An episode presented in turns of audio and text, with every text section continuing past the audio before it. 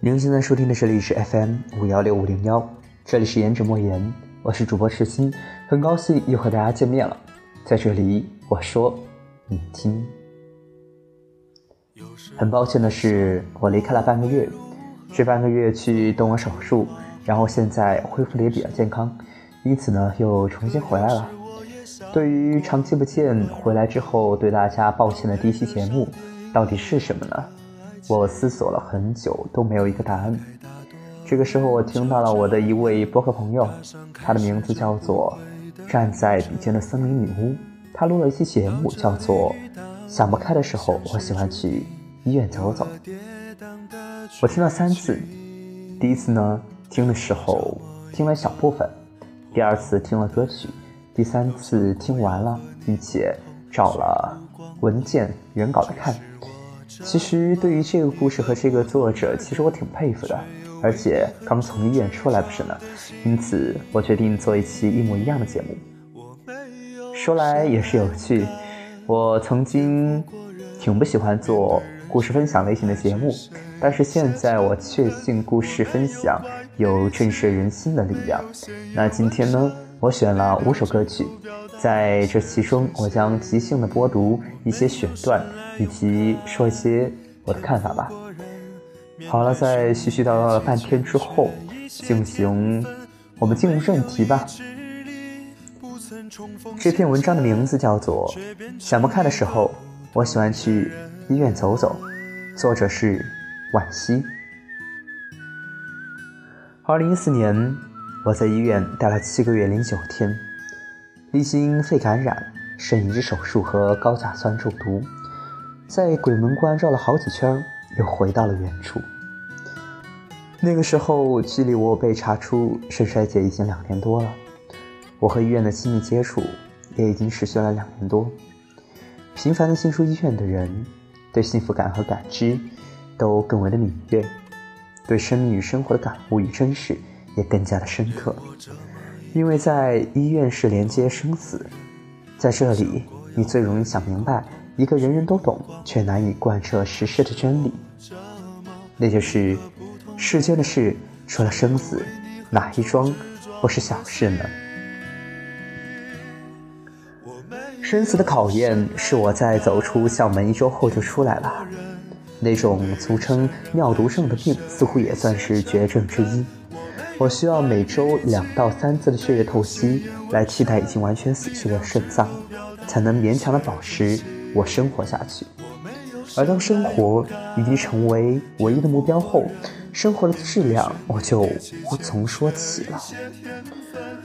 我的同龄人忙着买车买房、结婚生子，可是我呢，我只想要痛痛快快的喝一杯水，舒舒服服的睡一觉。我只想当一个普通人，没错，我能够明白他只想当一个普通人，但是却似乎无可奈何。其实他的那句话十分的震慑到我：当活着，当活下去成了唯一的目标，生活的质量也就无从说起了。说实话，离开了这个半个月，我的手术也是小手术，小病小痛，本来没有值得什么可以说到的，唯一的愧疚就是消失了半个月，也没有向大家请假。但是对于一直在坚持做的事情，以及在医院看见的种种，似乎有了别样的味道。在被推进手术室的那一瞬间，医生问我：“你害怕吗？”我说：“不，其实我挺兴奋的。”医生笑了，说：“为什么兴奋？”我说。因为我知道要全麻，我不知道全麻是一种什么样的感受。那个时候，我的左手上插着刘志深的针管。当躺在冰冷的手术台上的时候，医生说：“好，可以开始推针了。”我带着兴奋以及害怕的心情，详细的感受那种滋味。在麻醉药剂打进去的一瞬间，我似乎感觉到眼前模糊，紧接着就是。呼吸急促，接着我是害怕，难以呼吸，我强烈的呼吸在挣扎，但是很快就失去了意识。我意识到，似乎我死过一次了。或许，死亡没有痛苦的死亡，或者说死亡终点，就是这种感觉吧。在面对于未知的时候，那种恐惧，那种求生的本能，挣扎了一下，但是我却失去了意识。在那一瞬间，牵扯到之前我说的那句话：当生活，当活下去是唯一目的的时候，生活的质量其实并不重要了。我不知道该怎么说，但是。或许只可意会不能言传，这种感受没有法详细的去说明。尽管我可以很好的撰写一篇稿件，来用华丽的词藻，或者说是用某种刻意的语气去播读，但我想破坏了这种情境和感觉。世间的事情除了生死，又真的是哪一桩不是小事情呢？在这个年纪，最为困扰我们的，除了学业，除了学校，莫过于感情，莫过于。亲戚与家里面的事物吧，我没有办法把它进行一个排序和一个编导，但是我知道的是，你如果认真去刻意的和强求，那可能真的就是输了。说了生死，哪一件不是小事呢？其实这一篇文章最让我震撼的不是他叙事的方式，而是他对生命的感悟和态度。也许真的只有在鬼门关走过一遭的人。才会更加的正视生命，更加的珍视这个生命。我没有啊，因此我找不到。但是生命难道不是一种莫名而又强大的力量吗？我想应该没错。在淡淡的歌声中，我又进行了无厘头的絮絮叨叨。或许这也是我节目最大的原因之一。但是在这里。在有限的时间内，我们就不多叙说了。我们来进行下一个阶段。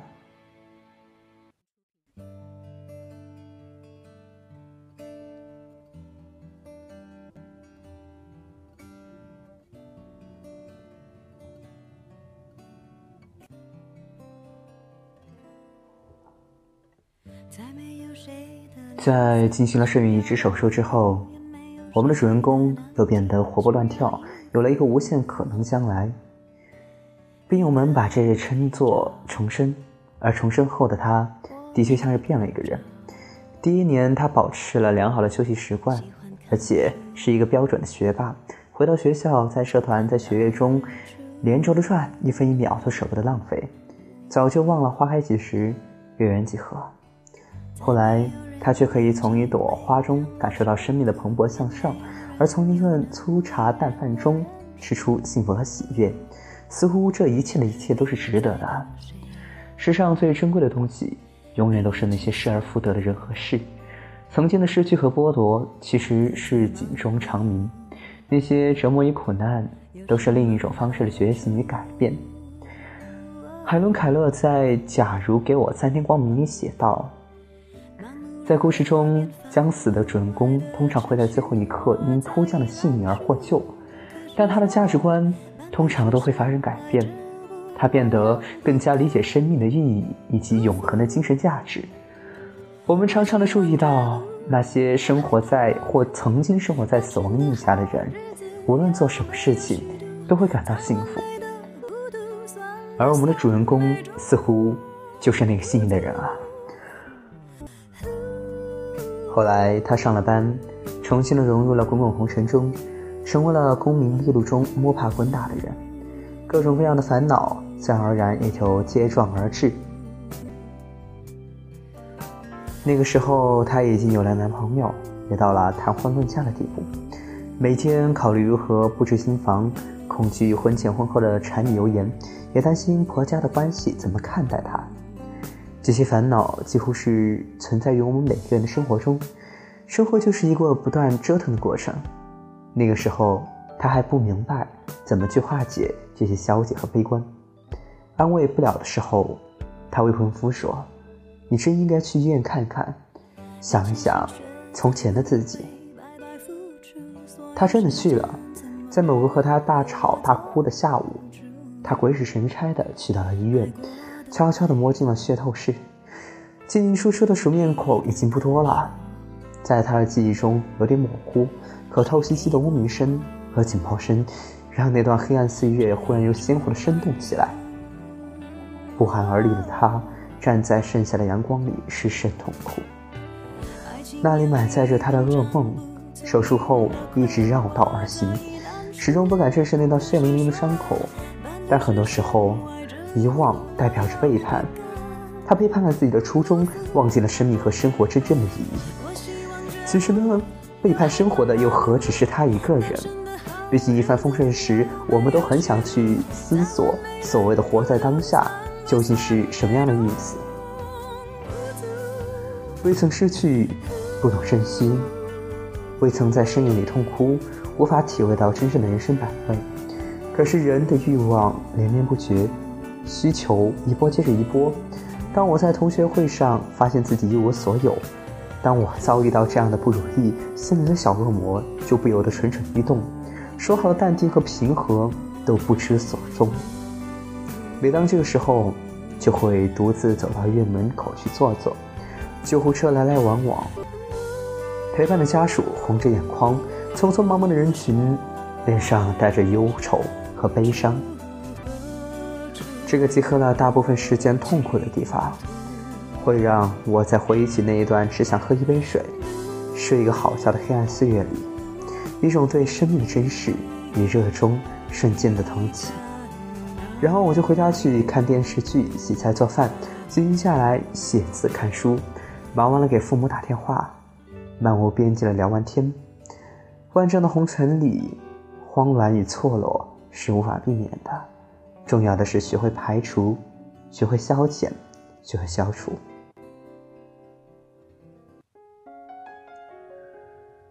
这就是惋惜所写故事中的一部分。其实我真的不适合去读一篇文稿，特别是在没有准备的前提之下，但是又不想要去刻意的准备，想要有种即兴感觉，或许是我偷懒的原因和借口之一吧。因此呢，嗯，用第一人称和第三人称都不停的转换来来读，我渴求从中读出生命的真谛。但是，生命的真谛真的有这么容易寻得见吗？